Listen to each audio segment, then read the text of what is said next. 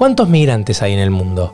De acuerdo al informe que la Organización Internacional para las Migraciones publicó en 2022, unas 281 millones de personas viven en un país distinto del que nacieron, cerca del 3,6% de la población mundial, y casi dos tercios de esa cifra son migrantes laborales. Sin embargo, hay múltiples razones para la migración. Me vine inicialmente a estudiar, a hacer una maestría. Laura Herrera Álvarez estudió comunicación social en su país y vive en Argentina desde hace tres años. Soy colombiana. De hecho, desde que estoy en Argentina, creo que me presento más como colombiana, me siento más colombiana desde que soy migrante. Siento que cuando estás en esta situación de migración, cuando alguien te dice que también es de ese lugar del que tú eres, inmediatamente te empiezas a conectar con un montón de recuerdos, situaciones, sensaciones, eh, memorias que te van cruzando. Así que, bueno, eso. Laura vive esa conexión a flor de piel muy a menudo porque acompaña en Buenos Aires a migrantes que llegan de su país y del resto de América Latina. Cuando llega, por ejemplo, una familia migrante que dice que viene de Colombia, yo siento que para mí es inevitable intentar como conectarme con otras cuestiones, ¿no? Que me interpelan muchísimo sobre todo cuando son incluso cuestiones difíciles. Nosotros en el país desafortunadamente tenemos un contexto de conflicto armado, entonces cuando detrás de la historia de un migrante colombiano acá está esa situación, eh, bueno, me, me llama un montón, ¿no? ¿Cómo surgió y se desarrolló este conflicto que tanto atormentó a los colombianos y que causó más de 262 mil muertos y cerca de 6 millones de desplazados internos según datos del Centro de Memoria Histórica? Para responder a esta pregunta debemos remontarnos a mediados del siglo XX, cuando en Colombia se libraba una época conocida como la violencia. Pero luego también se empiezan a generar como conversaciones muy genuinas, ¿no? Porque empiezas a hablar de cosas culturales que, que nos, que nos conectan y que nos hacen recuerdo y que nos resuenan. Entonces, no sé, nos pasa mucho como, ay, qué tan bueno poderse comer una bandeja paisa, ay, mira el café, cómo hace falta, o tal fiesta de tal lugar, o el clima de tal ciudad, ¿no?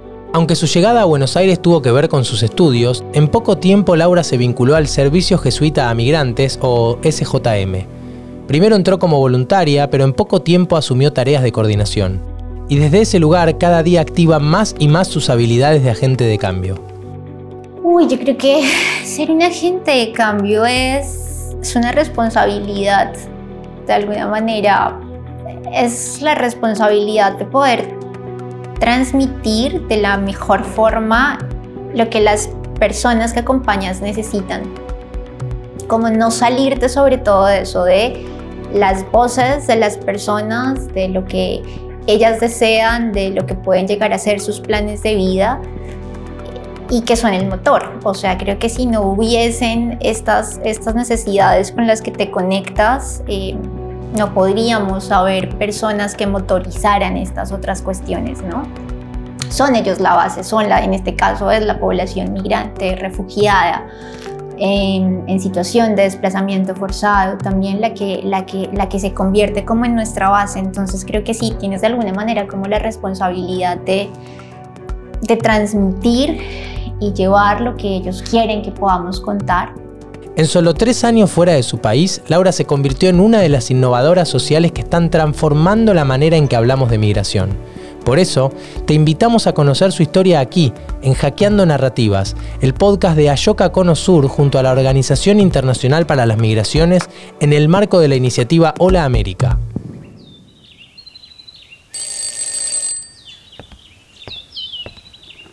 Laura nació en Bogotá, donde cada mañana, puntualmente a las 5, lo primero que escuchaba era el sonido de la cafetera. Lo siguiente era arrancar el día con la radio. Tal vez por eso estudié comunicación social, no sé.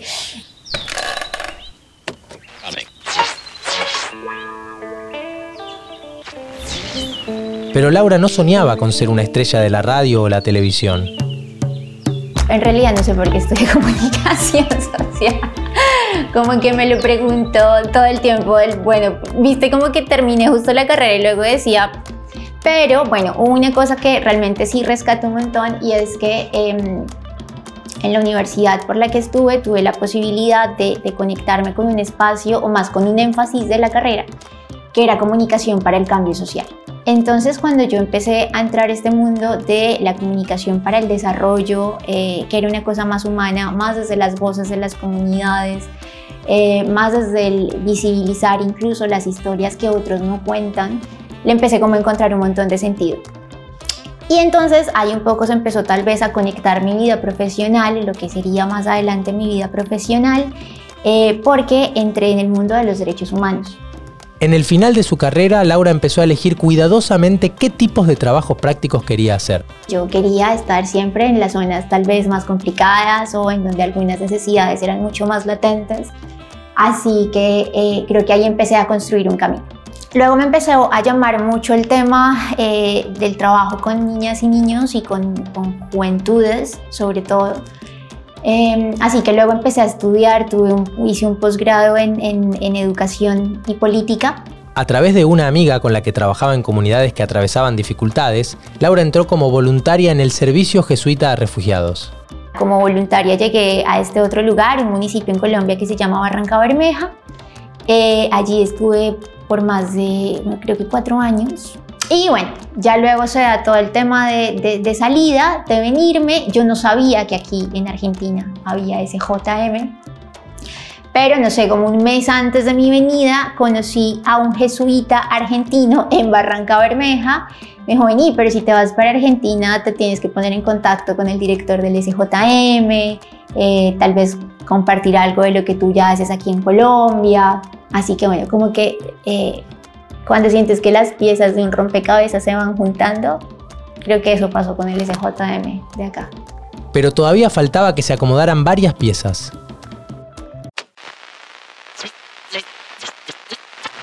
Yo llegué en el 2019 inicié como voluntaria y cuando se acaba el 2019, me acuerdo que justo el día en que se iba a inaugurar acá un albergue para población migrante que tiene el SJM, Julio me dice, me propone ser la coordinadora de la oficina. Entonces me llegó como medio, ay, como, como que no me imaginé que pudiera ser para mí y tan rápido de alguna manera, ¿sabes? Laura puso manos a la obra veníamos teniendo algunos espacios de encuentro con mujeres para plantear hay que hacer algo colectivo en clave de integración local y de generación de ingresos. Veníamos incluso sosteniendo reunión con algunas mujeres venezolanas, en ese momento eran dos, para proponer algo a esto, que fuera colectivo, que pudiese ir sirviendo para enganchar a población que recién fuera llegando, que pudieran tener algún tipo de ingreso y bueno, ver qué siguió armando. Era algo gastronómico en ese momento pero alcanzamos incluso a tener también un espacio con unas mujeres en temas de costura, porque creo que estaba ahí como la idea, ¿no? Como de, mm, hagamos algo colectivo que por ahí puede llegar a tener un impacto distinto, ¿no? Cuando la gente se junta, cuando las mujeres sobre todo se juntan, pueden pasar cosas como muy interesantes. Pero entonces, oficialmente el Ministerio de Salud de la Nación acaba de confirmar el primer caso positivo de coronavirus en Argentina. Esto hace segundos nada más. A partir de las 0 horas de mañana deberán someterse al aislamiento social preventivo y obligatorio. Esto quiere decir que a partir de ese momento nadie puede moverse de su residencia. Entonces fue como cómo se trabaja a cargo, cómo estás a cargo de una oficina en un país que recién estás conociendo y tienes una pandemia en la mitad. Uy, así que fue durísimo, ese año fue durísimo. Con la pandemia las urgencias fueron otras. Me acuerdo un montón que básicamente el trabajo era buscar fondos para comprar bolsones de, de mercadería y salir a repartir fueron momentos muy angustiantes porque me acuerdo que la gente te llamaba y, nos decían, tengo hambre. Así que fue como, ¿qué, ¿qué, hacemos? ¿Cómo lo hacemos? Fue durísimo, la verdad fue durísimo, durísimo esa primera parte. Cuando esa situación se estabilizó, volvió la idea de generar algo en comunidad, que pudiera promover el encuentro y proveer de un medio de vida para las familias migrantes. Así que en ese momento apareció un grupo, me acuerdo mucho de mujeres haitianas, y tenían de hecho una propuesta de un espacio de costura. Ellas querían aprender costura porque ninguna sabía todavía el oficio, pero tenían a un amigo haitiano que les podía enseñar. Así que a nosotros nos pareció como buenísimo y las empezábamos a juntar. Bueno, vamos encontrándonos cada 15 días a ver qué va pasando, cómo vamos medio que dándole forma a algo, ¿no? Creo que no queríamos nosotros ser quienes dijéramos qué puede ser, sino que justamente saliera de las personas para que tuviera un alma. Entonces, ellas querían en ese momento, me acuerdo que eh, hacer confección de ropa interior, pero nos parecía un poco difícil el tema porque decíamos, bueno, vamos a tener que por ahí conseguir a alguien que sepa en específico cómo se hacen los moldes o el material, o nos daba un poco como de miedo arrancar por ahí con algo tan específico y que era un mundo medio también súper desconocido, acá ninguno, nosotros era ni diseñador de modas, ni nada pues que se le parezca. Así que luego les dijimos, bueno, sigamos viendo a ver qué pasa y em, vamos proponiendo alguna posibilidad de, de un producto distinto. Y ese producto llegó, bolsas de telas estilo tote bag. Y me acuerdo mucho ese día que les preguntábamos a las chicas qué quieren que aparezca en el diseño. Y ellas nos dijeron, queremos que aparezca una mujer y que aparezca una mujer negra. Y yo creo que para nosotras eso fue como, ay, como que nos llenó de mucho sentido y como de muchas ganas de poder hacer algo en serio, eh, pero algo sobre todo con sentido para ellas. Judith, una mujer venezolana que sabía de costura, aportó el primer formato de bolsa. Y Sofía, la actual encargada de comunicaciones del Servicio Jesuita para Migrantes, trazó el diseño que se estamparía. Medio que se va empezando a, armar de a poquito la propuesta. Em, luego entonces Jani decía, esto tiene que tener un nombre. Y bueno, ahí como que dándole vuelta a todas las ideas, a la lluvia de ideas y demás, bueno, se empieza a plantear, ella plantea, bueno, que la iniciativa se llame Soy Refugio y que pueda empezar a albergar varias cuestiones que vamos viendo que son. Aunque las tres mujeres haitianas vinculadas en principio al proyecto se fueron a Estados Unidos, se sumaron compatriotas de ellas y algunas venezolanas. Entre ellas estaba Yani, que se convirtió en la aliada perfecta para Laura. Juntas empezaron a plantearse la primera acción de Soy Refugio, organicemos algo así como una muestra, pero que sea una muestra para contar eh, lo que están haciendo estas chicas, para contar lo que hace también el SJM, de vuelta como con ganas de hacer algo, pero sin una cosa muy clara. Y se va armando la idea del patio migrante para septiembre del 2021. Entonces dijimos, bueno, en este patio migrante podemos invitar a distintos emprendedores vinculados, que son acompañados desde el área de medios de vida, que quien la lleva es, ella, y tal vez que hayan algunos otros puestos para contar qué es el SJM, o sea, como que todo se ve de una manera muy orgánica, porque eso es lo que somos también, ¿no? O lo que intentamos ser. Como ya tenían listas las bolsas de Soy Refugio, el evento se convirtió en la ocasión ideal para lanzar esa propuesta. Conseguimos un perchero, pusimos las bolsas, había un stand en particular para Soy Refugio, entonces íbamos contando qué era esto, estaba Judith, que es, esta, es la mujer venezolana, entonces claro, sobre todo le dábamos espacio a ella, voz a ella, porque, a ver, Soy Refugio en realidad son estas personas migrantes que están detrás. Entonces, alguien que pasó por el stand les preguntó si iban a registrar la marca Soy Refugio, algo en lo que ni siquiera habían pensado hasta ese momento. Yo Dije, sí, obvio, obvio que la vamos a registrar. Y me acuerdo que Jani estaba como en la puerta de Sarandí, por donde hicimos el, el patio, y me fui corriendo a decirle, Jani, hay que registrar esta marca. O sea, como que todas las convicciones en ese momento empezaron a aparecer y bueno, nada. Entonces luego, después de salir de la euforia del patio, que fue una experiencia muy linda, vendimos bolsas además, o sea, como que dijimos, ve, la gente de verdad las puede comprar para nosotros todo era como, como sorpresa, ¿me entiendes? Todo lo que iba pasando en ese momento era como, wow. Me acuerdo mucho que incluso Sophie también cuando vio el diseño, su diseño puesto en las bolsas, para ella también fue como, como impresionante. O sea, la verdad fue una actividad que nos movilizó a todas un montón. Así que bueno, pasó esta situación y dijimos, bueno, ¿qué pasa si Soy Refugio es una marca social? Se convierte en una marca social. Poco tiempo después, un hecho les marcó la pauta de que iban por buen camino. Soy Refugio fue seleccionada para el programa de innovación social con foco en migración Hola América, impulsado por Ayoka Cono Sur y 2811.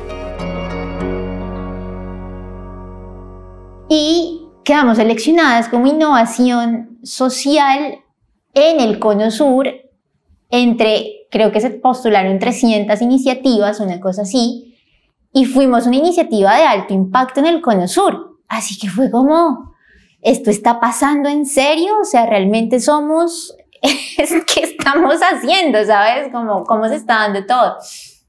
me acuerdo un montón, un montón que el día de que se anunció el tema de las innovaciones sociales que habían sido seleccionadas, fue un 4 de noviembre y yo me acuerdo total porque ese día cumplo años. Entonces fue para mí como el regalo. Y si faltaba un empujón más, llegó un llamado telefónico que cambió el panorama para Soy Refugio. Y nos dicen, queremos unas bolsas para eh, poder regalar en la Navidad y entonces, bueno, yo llamo a Yanni porque yo me acuerdo que no estaba acá en Buenos Aires en ese momento y le digo, nos están pidiendo esto, bueno, ¿qué hacemos? Y con ella nos imaginamos, nada, van a ser 300 bolsas, una cosa así, pero ya para nosotras eso era como, guau, la gran producción, la gran cantidad. Y nos dicen, necesitamos 1500 kits. Dijimos, Dios, 1500 kits, ¿cómo, cuándo, dónde? Y empezamos a armar un taller, un taller, un espacio de costurero. Eh, pudimos comprar unas máquinas de coser, juntar a las chicas, pero entonces ponle que antes podíamos juntar cuatro, bueno, para el proyecto pudimos juntar doce, pero además fue súper lindo porque nos estaban pidiendo no solo la tote bag, sino que dentro de ella hubiese algún otro objeto para beneficiar a otro emprendedor o emprendedora.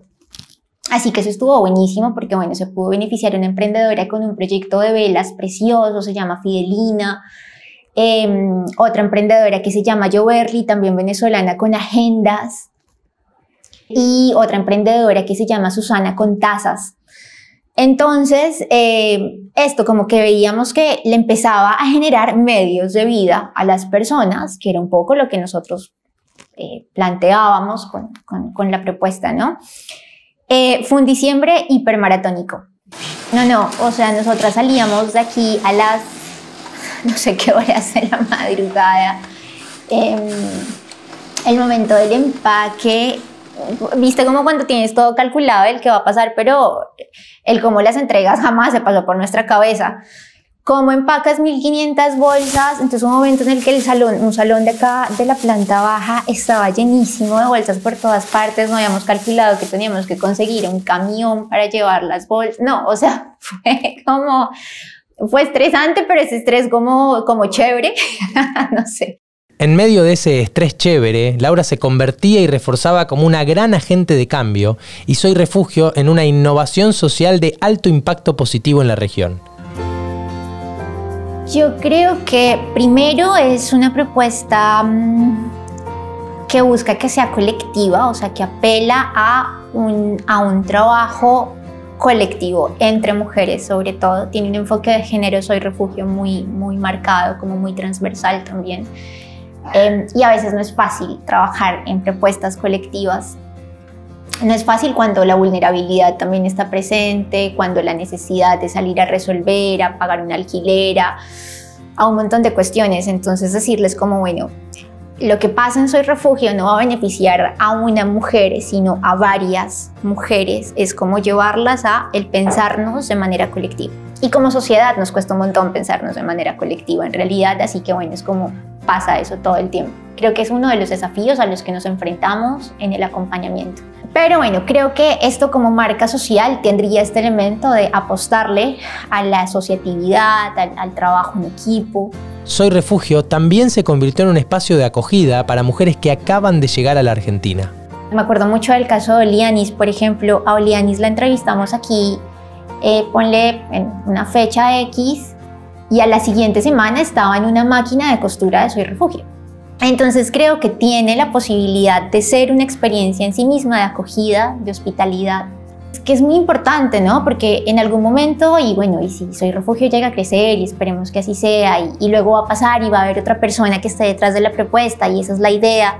Y la idea es que sea incluso transferible a las chicas, o sea, que en algún momento nosotras como, como organización no tengamos mucho que ver pero que esto, que pueda mantener y sostener ese parte, esa parte muy humana, porque luego nos vamos a encontrar en la, en la tensión de, bueno, claro, vamos a tener que vender bolsas, tote bags, productos o lo que sea para poder sostener el tema de los ingresos, pero creo que jamás sin perder del horizonte la esencia de lo humano que puede llegar a transmitir, ¿no? O sea, creo que con Soy Refugio lo que buscamos es que cuando tú recibas esa tote bag o esa taza o la agenda o lo que sea, estés recibiendo una experiencia de una mujer migrante que en su momento la hizo con todo lo que implica la historia de esa mujer migrante, que tiene hijos, que estuvo caminando desde Venezuela hasta llegar acá, eh, que le cuesta a veces poder salir aquí adelante, que está intentando muchas veces no quedar en situación de calle, ¿sabes? Como toda esa historia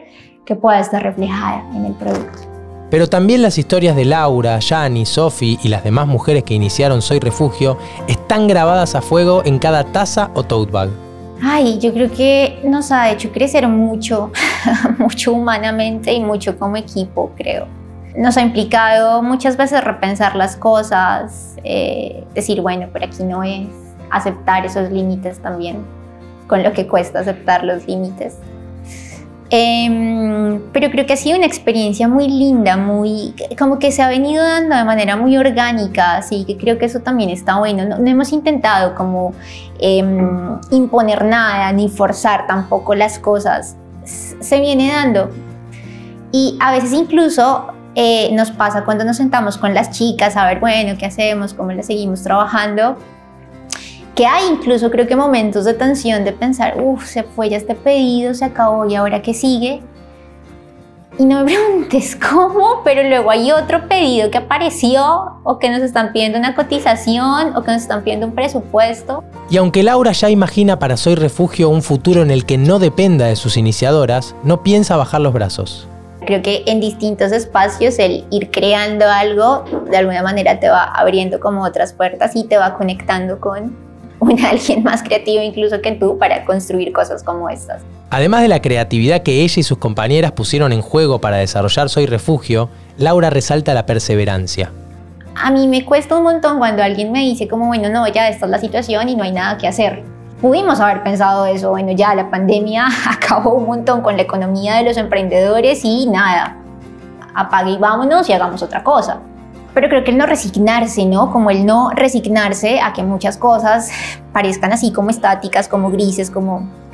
Sino el, el, querer, el creer y el querer que siempre pueda ser distinto, bueno, sin duda se va armando como en ese, en ese rompecabezas también de, de, de persona que acompaña que acompaña, pero que también incluso se deja acompañar de las historias de, de, las chicas en este caso.